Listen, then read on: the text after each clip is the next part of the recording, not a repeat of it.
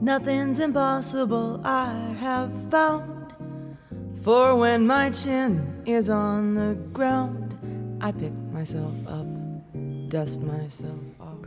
大家好，欢迎收听商业摄影聊聊天，我是老陆。 Don't lose your confidence if you slip. Be grateful for a pleasant trip. And pick yourself up, Dust yourself off, and start all over again. 欢迎大家继续收听商业摄影聊聊天的新的节目。那么，其实现在已经是晚上十二点快的时间了，就是本来呢，一般不会在这个点去给大家录节目。当然，大家知道，其实商业摄影聊聊天都是一个录播的节目，所以一般我在一天的工作完成之后呢，呃，会这个。在大概十点、十一点的状态去给大家去录节目，但真的十二点录的时候是非常非常的少。首先呢，还是想跟大家说一下，就是最近老陆的动态啊。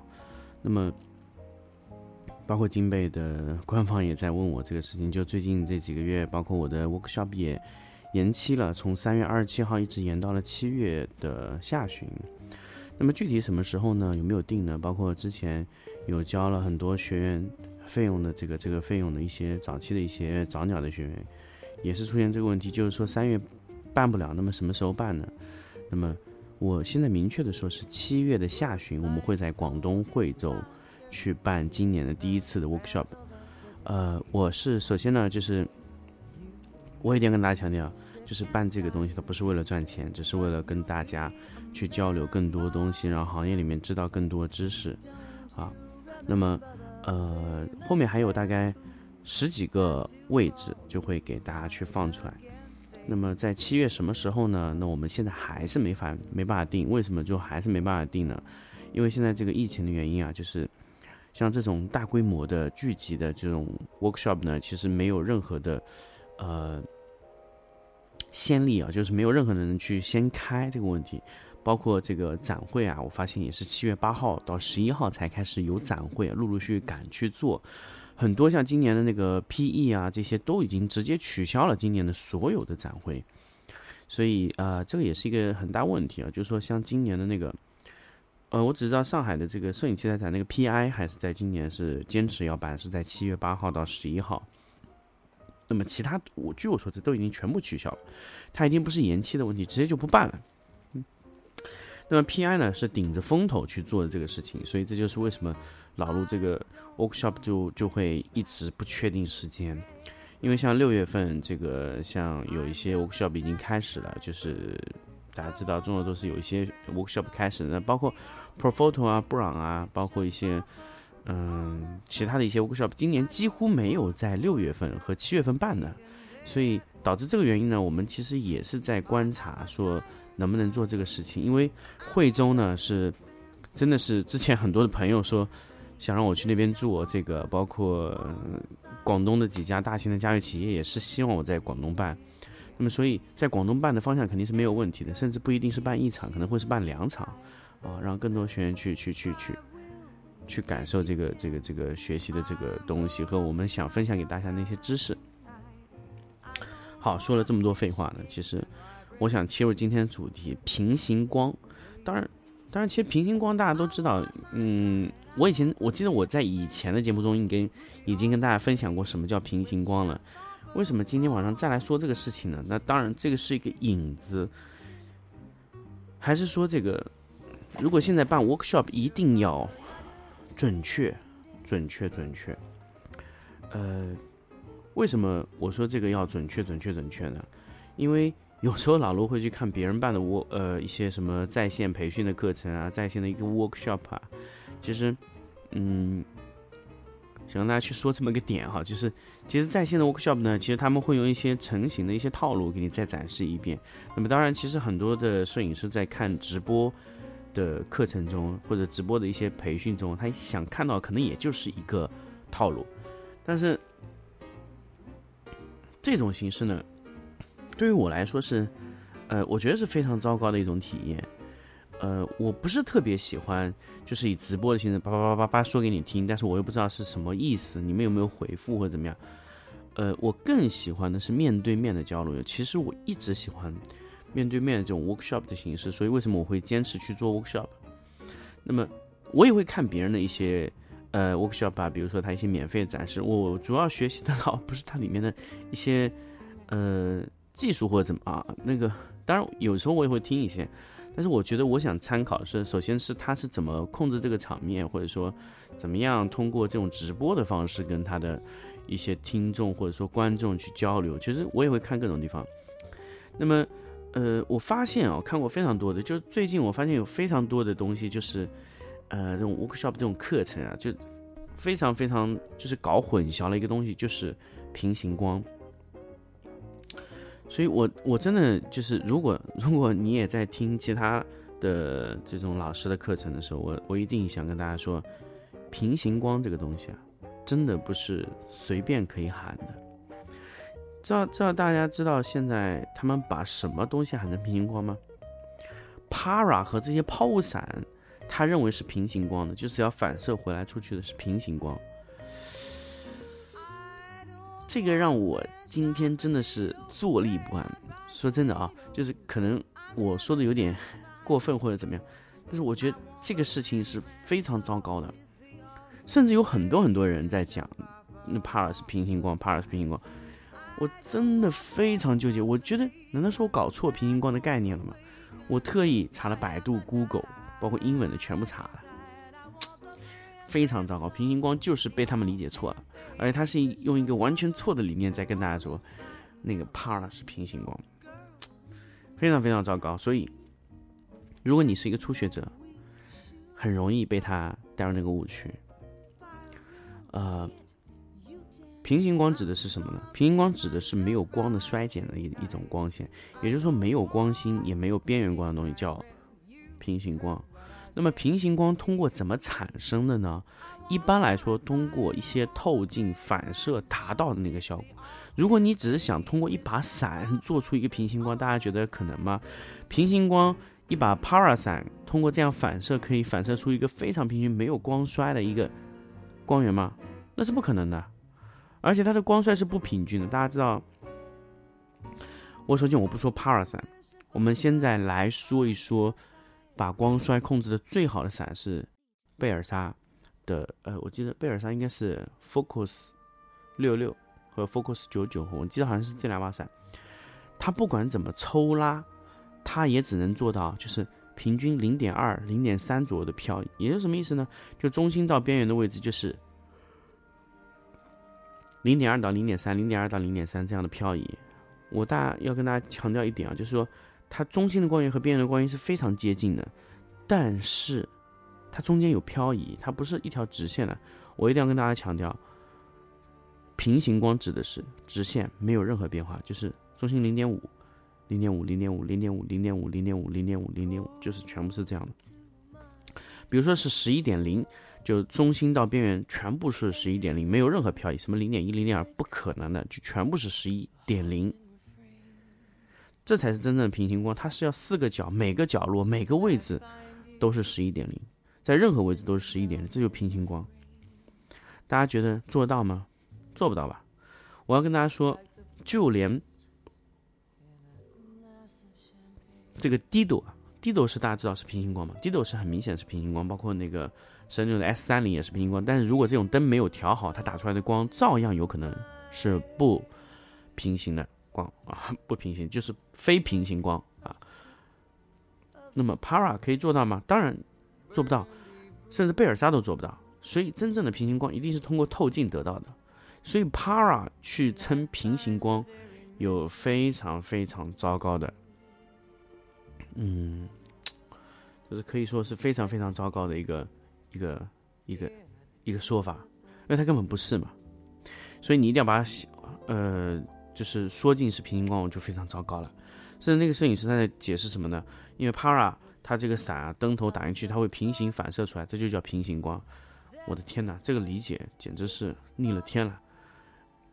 如果是一个呃摄影初学者或者说摄影入门想去了解更多东西，他听到这个理论，我不知道这个理论会给他未来带来多大的伤害，非常非常糟糕。所以我一直倾向于，如果你是一个需要学习摄影的，就不要去听那些比较尾部的这些呃讲师，不管他多便宜，因为他教给你东西有可能会带来给你终身的错误，或者说你以后要花非常非常多力气，甚至非常非常多的 workshop 去扭转你这个错误理论，你知道吗？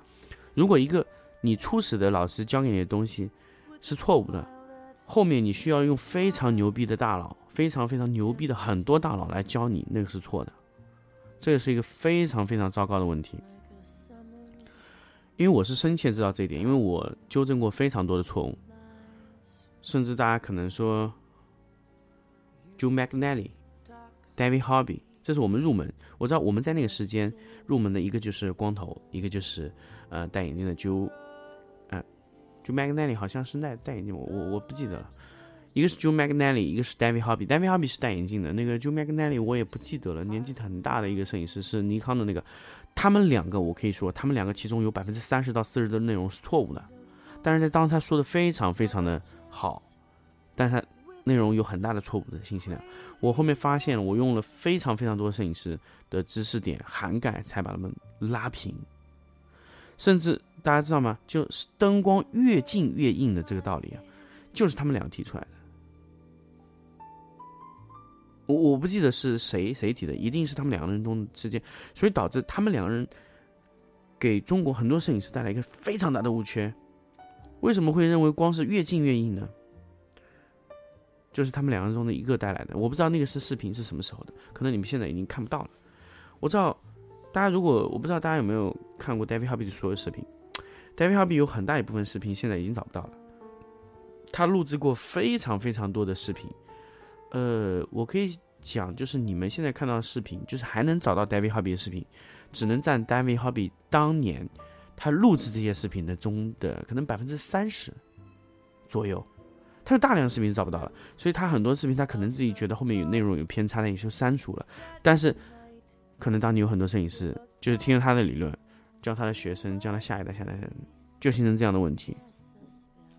直到那个 Zach a r e s 上来以后，重新定义了这个叫叫什么平方反比定理，才慢慢的把那个东西拉回来，就是光值和光比是两回事情。然后慢慢的，哎，这个事情就变得明朗，变得清楚了。然后呢，就是我记得有个叫 David Bitch 进中国以后带来了半影的概念。这都是通过非常非常多的坑踩过来，我们才把它整理清楚。所以对于我来说，如果我要去办 workshop，其实我不是为了赚钱，不是为了赚钱，不是为了赚，一定要强调跟大家很多点。但其实很多摄影师他是没有办法做到这一点，就是不为赚钱去办 workshop，啊，呃，因为 workshop 呢本身确实。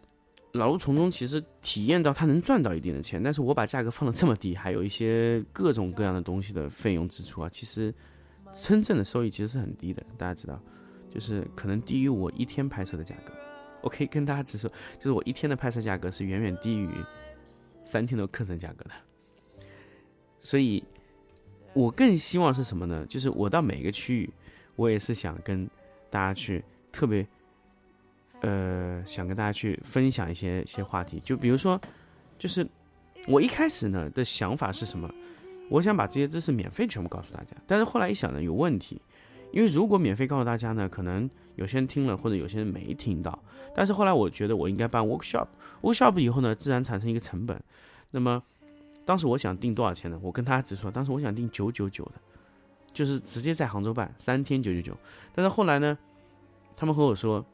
就很多同学说，他你不要价格定的太低，因为如果价格定的太低呢，这个东西没有门槛，导致这个技术别人学去不会珍惜。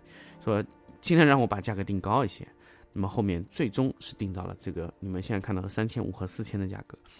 那么这个价格只能保证说，呃，保证每个学员他在就是在这个活动中他能体验到的东西会很好啊，包括覆盖到我自己的一个呃单日的一个成本。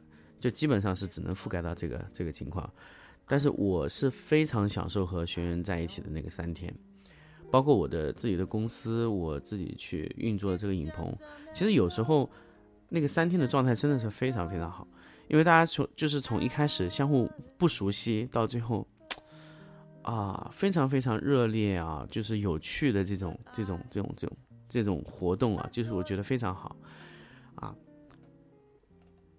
我第一天会告诉大家，其实内容告诉大家，我我发现，我发现很多的学员问我说：“陆老师，你你的所有的知识点就那么多了吗？”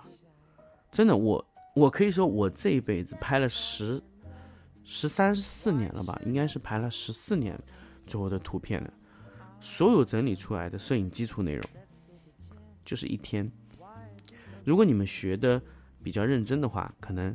十个小时就可以把我十四年的所有的摄影技术经验都传授给你，真的就是说的很清楚，就是非常非常的简单的一个呃基础就交给你了。有没有其他基础了呢？没有了。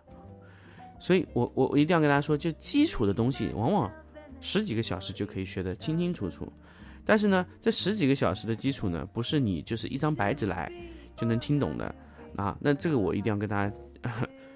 实实在在说，如果你是一张白纸，那么十几个小时让你听懂这所有的内容，我觉得是非常困难的，因为我们的前进速度会非常快。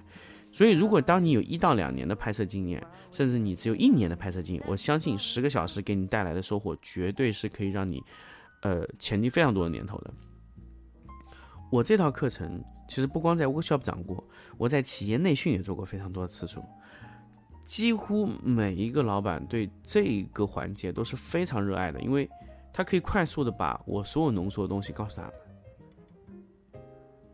接下来呢，就是第二天的状态。第二天呢，就是完全是由我来操作给你看，把基础变成应用手法。第三天呢，是把我教你的你自己应用，我教你怎么把这个东西应用清楚了。这个就是我想跟大家说的这个。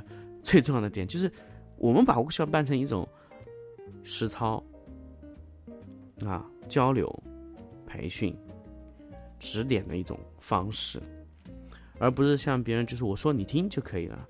因为如果是我说你听的状态，呃，可能会比较比较比较糟糕。所以我我每一次和金贝去谈 workshop 的器材的时候，都是非常恐怖的，大家知道吗？就是。没有一个 workshop，据我所知，国内没有一个 workshop 是这样调器材的。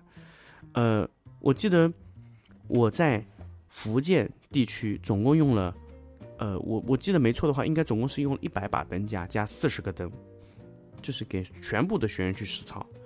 啊，我要保证每个学员都能在 workshop 里面就全部充分的尝试过你想要做的东西。啊，不是说你来了听了完了回家了，那你什么都没学到。你一定要和团队和每一个区域不同的摄影师去联系，去拍摄，才能得到这样的效果。甚至我要保证，我教给你的东西是完全准确的，啊。第二天由我来验证，第三天由你自己去印证这些东西，这个才是最重要的知识点。所以三天的课程呢，能带给你什么？就是最有趣的一个话题和最有趣的一个沟通。其实，在这个课程结束，我记得。两次课程学结束以后，就是总共有六十多个学员，就是坐在一起，就是说，就是大家其实平时啊，就是没根本没有机会坐在一起去交流的。其实我只是打开了一个给大家坐在一起哎交流的时间。所以他们他们有一些学员啊，在三天课程结束以后，还有在第三天以后，哎留下来大家再交流一天，然后再吃个饭回去的非常多。因为其实很多的课程，很多的这个 workshop，我发现就是。就是我说你听的状态没有实操，甚至学员之间也没有实操，就听完了呢，可能一头雾水，这个情况是比较多的。所以，呃，我在去办这个课程的时候，是老实说啊，第一次的 workshop 呢，其实办的有点磕磕绊绊的。为什么呢？其实因为我们那个第一次啊，那个流程是没有理的特别顺的。那当然，我向第一次的学员非常非常抱歉。但是第一次学员的奖品是非常满的，但是第一次学员。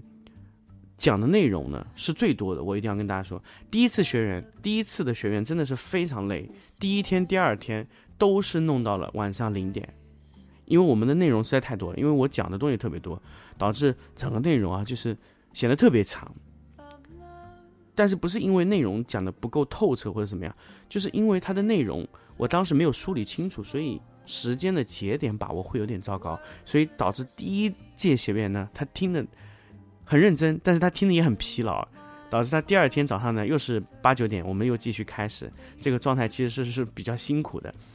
那么第二次的学员呢，就是我们在南通做的这次学员啊，那么他的课程我们就是完全经过第一次的课程的节奏啊，我们把这个课程拆分到非常非常仔细，我们筛去了一些。就去掉了一部分，我觉得不是特别重要。比如说像大画幅座机的这个讲解，我就把它浓缩了啊。还有一个呢，就是呃一部分的这个叫 T 零点一的这个呃讲讲解啊，我也全部都浓缩了，就是直接就没有再再去说这个事情。当然，第一期学员也觉觉得就是一开始的那个座机的讲解啊，或者说 T 零一的讲解，就是有一点不太实用。为什么？他因为他自己的拍摄中啊，其实用不上。所以，我们通过这期啊，我们就把这个课程内容啊放到第二天去来讲解这个 T 零一和这个，呃，叫叫叫这个这个座机这个事情。我们甚至第二天让所有的学员都真实的去操作了一次座机。但是我们最后其实，呃，因为这个内容它其实和座机其实不是特别有关系，但是我们只是想通过 workshop 跟大家说有这个东西啊。那么其实这个效果呢，就是。我们在整体的这个呃使用中就体现的非常好，甚至第三天有学员主动提出，哎，说我能不能使用这个座机拍摄啊？就是有非常多的学员提出说可不可以用这个，然后后来我们就使用了这个座机拍摄，在第三天的时候，那么这一整套的流程下来呢，其实 workshop 现在已经进入一个非常好的一个状态，所以我接下来在一阶的课程可能还会办四到五次。那么让大家都能享受到这种 workshop 的这个课程，呃的魅力。其实我在每一期啊学员身上，就是在第三天的实操中啊，都能发现非常多的闪光点。甚至我有一个 学员是从第一期的学员中找来的啊，就是有一个员工啊，就是他现在在跟着我做一个陈列的工作。呃，也是这样的，就是可能。一方面呢，就是我们可能是一个很好的交流平台；另外一方面呢，就是也是一个很好的学习和大家互相学习的一个状态。所以，我我觉得这是真正的 workshop，完全不是一个一个人讲大家听的状态。我觉得还是很多是我们可以有互相的问答、互相的交流环节。呃，甚至我们在每个学员啊、每个课程的场次都有倾向的。我们在第一届的福建的泉州的这个。这个课程中啊，我们进更更加倾向于家具。那么第二次呢，我们在南通呢就倾向于家纺的这种展示啊，纺织品的。那么接下来呢，我们到广东惠州会更加倾向于实木类家具的展示和一些实木的一些空间、红木的家具的一些展示，就是怎么样把这个家居的木料的颜色拍到真正的，呃，可以说那些木料的颜色拍到真正的正确。其实我们很多摄影师是从来没有拍。对过颜色，其实很多时候都是发现过这个问题，所以我们想在这一次在，呃，广东这一侧啊，就是给大家去看一看这个家居木料的一个一个展示状态。好，关于这个，呃，我连夜给大家录的这期节目呢，就跟大家分享到这里。所以，如果你感兴趣，呃，你可以加入我们的呃商业摄影聊聊天的 QQ 群来找到我们。那么商业摄影聊聊天 QQ 群呢，就直接搜索商业摄影聊聊天就可以找到我们。找到我们以后呢，就可以快速找到我，就可以参与到这个 workshop 的报名活动。那么我们第一期的这个在七月底的第一期的广东惠州的这个，就应该说是二零二零年第一期的，应该是在七月十五号以后到七月三十号以前的这个时间里面，一个双休日，就是五六七的周五、周六、周日三天的情况下来给你做一个比较好的一个。嗯，可以说比较好的一个一个活动的状态吧。就是如果你感兴趣，先联系我们。好，这期我们就聊到这里，我们下期再见。